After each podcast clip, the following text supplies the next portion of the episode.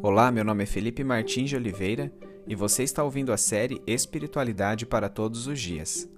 A reflexão dessa semana encontra-se no seguinte texto bíblico, João 6, de 1 a 24, e corresponde à semana 14 do Guia Devocional do Evangelho segundo João, cujo título é Dois Grandes Milagres de Jesus. Vamos à leitura do texto bíblico. Algum tempo depois, Jesus partiu para outra margem do mar da Galileia, ou seja, do mar de Tiberíades, e grande multidão continuava a segui-lo, porque vira os sinais miraculosos que ele tinha realizado nos doentes. Então Jesus subiu ao monte e sentou-se com os seus discípulos. Estava próxima a festa judaica da Páscoa. Levantando os olhos e vendo uma grande multidão que se aproximava, Jesus disse a Filipe: Onde compraremos pão para esse povo comer? Fez essa pergunta apenas para pô-lo à prova, pois já tinha em mente o que fazer. Filipe lhe respondeu: Duzentos denários não comprariam pão suficiente para que cada um recebesse um pedaço. Outro discípulo, André, irmão de Simão Pedro, tomou a palavra. Aqui está um rapaz com cinco pães de cevada e dois peixinhos. Mas o que é isto para tanta gente? Disse Jesus: Mandem o povo assentar-se. Havia muita grama naquele lugar e todos se assentaram. Eram cerca de cinco mil homens. Então Jesus tomou os pães, deu graças e os repartiu entre os que estavam assentados, tanto quanto queriam, e fez o mesmo com os peixes. Depois de todos receberem o suficiente para comer, disse a seus discípulos: Ajuntem os pedaços que sobraram, que nada seja desperdiçado. Então eles os ajuntaram e encheram doze cestos com os pedaços dos cinco pães de cevada deixados por aqueles que tinham comido. Depois de ver o sinal miraculoso que Jesus tinha realizado, o povo começou a dizer: Sem dúvida, este é o profeta que devia vir ao mundo. Sabendo Jesus que pretendiam proclamá-lo rei à força, retirou-se novamente sozinho para o monte. Ao anoitecer, seus discípulos desceram para o mar, entraram no barco e começaram a travessia para Cafarnaum. Já estava escuro e Jesus ainda não tinha ido até onde eles estavam. Soprava um vento forte, as águas estavam agitadas.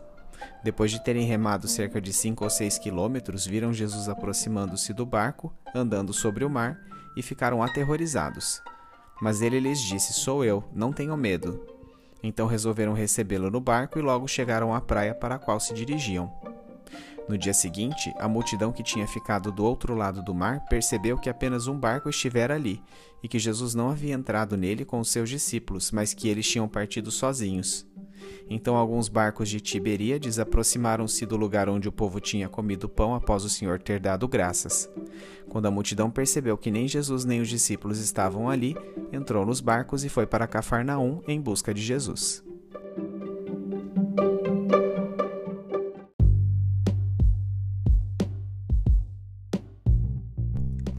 Milagre da multiplicação dos pães aqui relatado também está descrito nas passagens de Mateus 14, 13 a 21, Marcos 6, de 30 a 44 e Lucas 9, de 10 a 17. As narrativas sinóticas situam cronologicamente a morte de João Batista como evento imediatamente anterior a este milagre. Marcos e Lucas acrescentam que ele foi precedido pelo retorno dos apóstolos de sua viagem pela Galileia, para a qual Jesus os enviara e sobre cujos frutos eles lhe relatavam. João 6,4, por sua vez, conta que outra Páscoa estava próxima. Entristecido com a morte de João Batista, exausto em virtude da grande quantidade de pessoas que o procuravam, e prevendo mais perseguição pelos judeus em Jerusalém quando até lá se dirigisse por causa da Páscoa, Jesus se retirou num barco para um tempo a sós com seus discípulos. Lucas 9,10 detalha que o destino exato de Jesus foi a cidade de Betsaida, situada na margem oposta do Mar da Galileia ou Lago Tiberíades. Mesmo querendo estar acompanhado unicamente de seus discípulos, Jesus continuava sendo seguido pela multidão, que caminhava a pé de suas cidades por causa dos milagres que ele realizara anteriormente. Movido por compaixão, Jesus lhes ensinava e curou seus doentes. Ao cair da tarde, surgiu a necessidade de alimentar aquelas pessoas. Os discípulos sugeriram que Jesus as dispensasse a fim de que fossem às cidades vizinhas para comer, mas ele lhes disse para que eles mesmos dessem algo a elas. João 6, de 5 a 7 aponta que a pergunta acerca da necessidade de alimentar a multidão partiu de Jesus e não dos discípulos, e que ele inquiriu de forma retórica a Filipe sobre como fariam para suprir tal demanda. André então trouxe a Jesus um rapaz com uma pequena porção de comida. Aquelas pessoas contabilizavam cinco mil, excetuando-se mulheres e crianças. Somos informados que para alimentar tamanha quantidade de pessoas seria necessário despender 200 denários. Como um denário era o equivalente ao ganho de um dia de trabalho, 200 denários correspondiam aproximadamente ao que se ganharia em oito meses. Marcos 6, 39 e 40 e Lucas 9, 14 e 15 detalham que Jesus fez a multidão assentar-se à grama verde em grupos de 50 e 100 pessoas, para distribuir a comida entre seus integrantes. Todos esses indivíduos foram milagrosamente alimentados apenas com cinco pães e dois peixes, restando inclusive porção suficiente para encher doze cestos.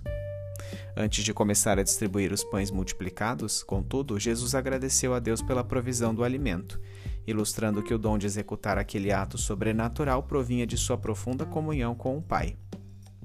Com este milagre, a multidão admite a respeito de Jesus. Sem dúvida, este é o profeta que devia vir ao mundo. Baseados no versículo de Deuteronômio 18,15, o povo judeu aguardava um profeta semelhante a Moisés. Da mesma forma que Moisés alimentara o povo com o maná durante as peregrinações do deserto, Jesus estava fazendo com os poucos pães dos quais dispunha. A semelhança entre os atos evocou no povo a imagem do Messias aguardado, e por pouco a multidão não proclamou Jesus rei compulsoriamente. Não desejando tomar parte das intenções políticas do povo, Jesus se retirou ao monte para orar. Ao anoitecer, os discípulos decidiram partir sem ele, indo de barco de Betsaida a Cafarnaum, também situada às margens do mar da Galileia. Mateus 14, 22 e Marcos 6, 45 dizem-nos que foi Jesus quem insistiu para que os discípulos entrassem no barco antes dele, enquanto ele despedia a multidão. Jesus acabou ficando sozinho em terra, enquanto o barco estava no meio do mar. As águas estavam agitadas por causa de um forte vento que soprava. Entre três e seis horas da madrugada, depois que os discípulos já haviam remado cinco ou seis quilômetros mar adentro, Jesus andou sobre as águas, dirigindo-se ao barco onde todos se encontravam. Eles ficaram aterrorizados com a cena por acharem que estavam vendo um fantasma. Tendo Jesus dito que era ele quem estava indo até eles, os discípulos resolveram acolhê-lo no barco. Apenas a narrativa de Mateus descreve o ato impulsivo de Pedro que tentou imitar o feito de Jesus. Vendo que Jesus andara sobre as águas, Pedro disse a ele: Senhor, se és tu, manda-me ir ao teu encontro por sobre as águas. Assim, Pedro também andou sobre o mar, mas por pequeno período de tempo. Reparando nas circunstâncias climáticas adversas, submergiu e teve que ser socorrido por Jesus, que então disse-lhe: Homem de pequena fé, por que você duvidou? Quando Jesus e Pedro entraram no barco, a tempestade cessou. O desfecho da caminhada sobrenatural de Jesus sobre as águas está intrinsecamente ligado à reação tardia ao milagre da multiplicação dos pães. O evangelista Marcos termina a narrativa de ambos os milagres com um tom amargo. Os discípulos ficaram atônitos, pois não tinham entendido o milagre dos pães. O coração deles estava endurecido. Mateus, por sua vez, finaliza sua descrição com a reação oposta, dizendo que após Jesus ter andado sobre as águas, os que estavam no barco reconheceram: Verdadeiramente tu és o Filho de Deus. Na realidade, ambas as reações parecem ter ocorrido. Os discípulos tinham seus corações divididos, como sugere o vocábulo grego usado por Jesus para expressar a palavra duvidar a Pedro em Mateus 14:31, o qual significa ter o pensamento dividido. Em parte, a expectativa da multidão a respeito do caráter da obra do Messias também era compartilhada pelo círculo íntimo de Jesus. Seus corações permaneciam endurecidos não porque não haviam compreendido o mecanismo exato do milagre dos pães, mas porque não podiam aceitar a recusa de Jesus em deixar fazer-se rei, o que lhes traria um reinado messiânico político, e a necessidade de sua morte sacrificial, o que chocava com a concepção triunfalista judaica a respeito do Messias. Depois de terem atravessado o mar, chegaram a Genezaré, onde Jesus foi prontamente procurado pelos habitantes da região os quais lhe trouxeram seus doentes. Todos aqueles que apenas tocavam na borda de seu manto eram curados.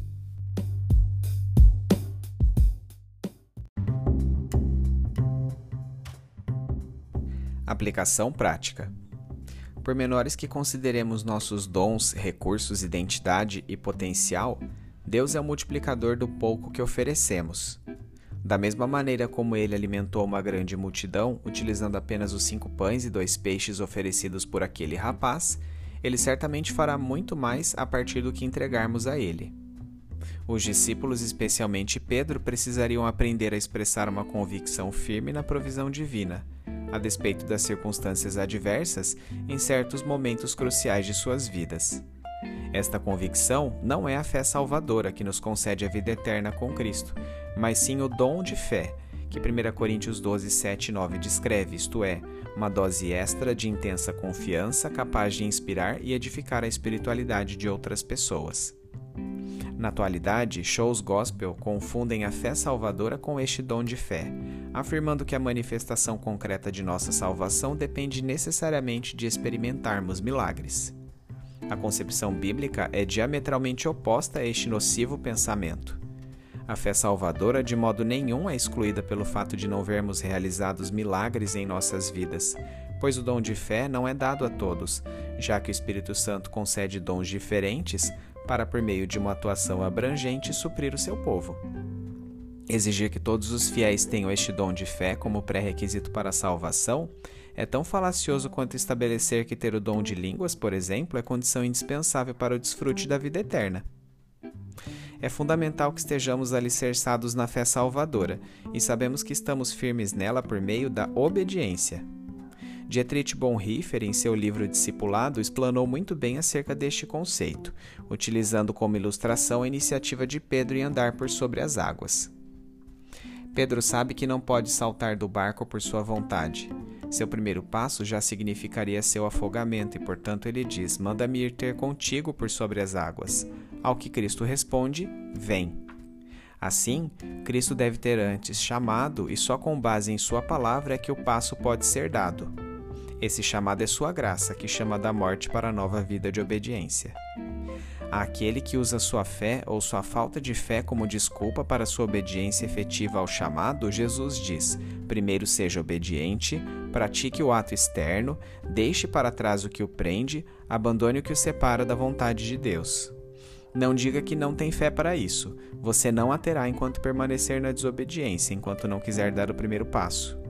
Não diga eu já tenho fé, portanto não preciso mais dar o primeiro passo. Você não tem fé enquanto não der este primeiro passo e porque não quer dá-lo. Além disso, porém, também porque persiste na falta de fé que se esconde de trás da aparência de uma fé humilde.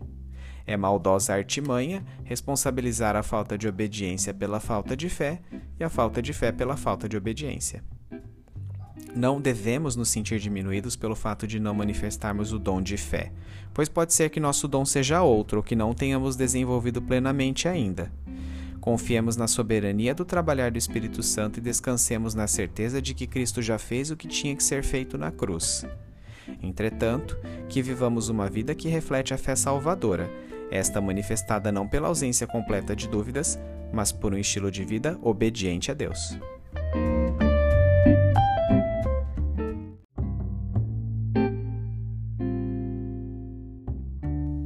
trazendo da mente para o coração. Senhor, que grandes milagres testemunharam seus discípulos, que demonstrações de seu poder e autoridade messiânica.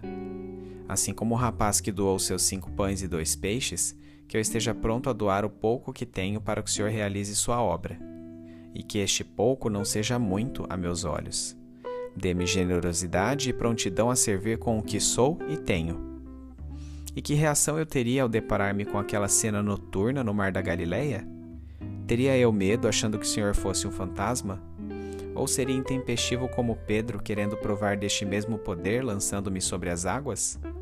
E neste último caso, permaneceria eu em pé ou submergeria como ele? Reflito por um momento nas muitas vezes em que pensei estar dando um passo de fé, mas submergi porque não aguardei o comando de sua voz quantas ilusões e quantas decepções delas decorrentes. Que grande fardo era conceber a dimensão de minha fé com base nos milagres que experimentava. Afinal de contas, eles eram e são tão raros. E quantos falsos milagres já testemunhei? Pessoas que se apressavam em anunciar que tinham sido curadas por uma melhora sintomática momentânea, mas cuja saúde logo resvalava-se novamente manifestações de uma verdadeira histeria coletiva que na manhã seguinte mostravam-se irreais. Palavras humanas colocadas na boca de Deus, supostos decretos dados por seus falsos porta-vozes que nunca se concretizaram. Quantos não têm sua fé enfraquecida pela crença ingênua que não analisa biblicamente situações como estas? Enquanto reflito sobre a realidade sobrenatural dos milagres, a cozinha cheira a café recém-passado. O mundo chama, a vida real continua. E eu começo a pensar que é um erro dicotomizar o natural do sobrenatural, quando para Deus há uma única realidade. A vida por si só já é um milagre. Só percebemos isso quando alguém próximo de nós ou nós mesmos é acometido por uma doença fatal, por exemplo. Num suspiro profundo, relaxo os ombros outrora tensos pelo teor dos questionamentos. O Senhor é categórico e fala ao meu coração, que eu aprenda a enxergar o sobrenatural nos acontecimentos naturais e corriqueiros. A reconhecer que tudo subsiste por sua provisão, que a rotação da terra, as migrações das aves, a sazonalidade das estações, a movimentação do diafragma que coordena minha respiração, o pão que diariamente tenho condições de comprar, o raciocínio que estou tendo nesse exato momento, tudo é parte da milagrosa intervenção divina empreendida a cada fração de segundo. Senhor, aumente minha fé que a cada dia eu seja mais e mais convicto de que, por meio da morte e ressurreição de Jesus, tudo está consumado e, portanto, seu reino já começou. E se o seu Espírito Santo quiser desenvolver em mim um extra desta fé, um dom de fé, que eu esteja pronto a concentrar-me em sua obra e poder em detrimento das circunstâncias. Em nome de Jesus. Amém.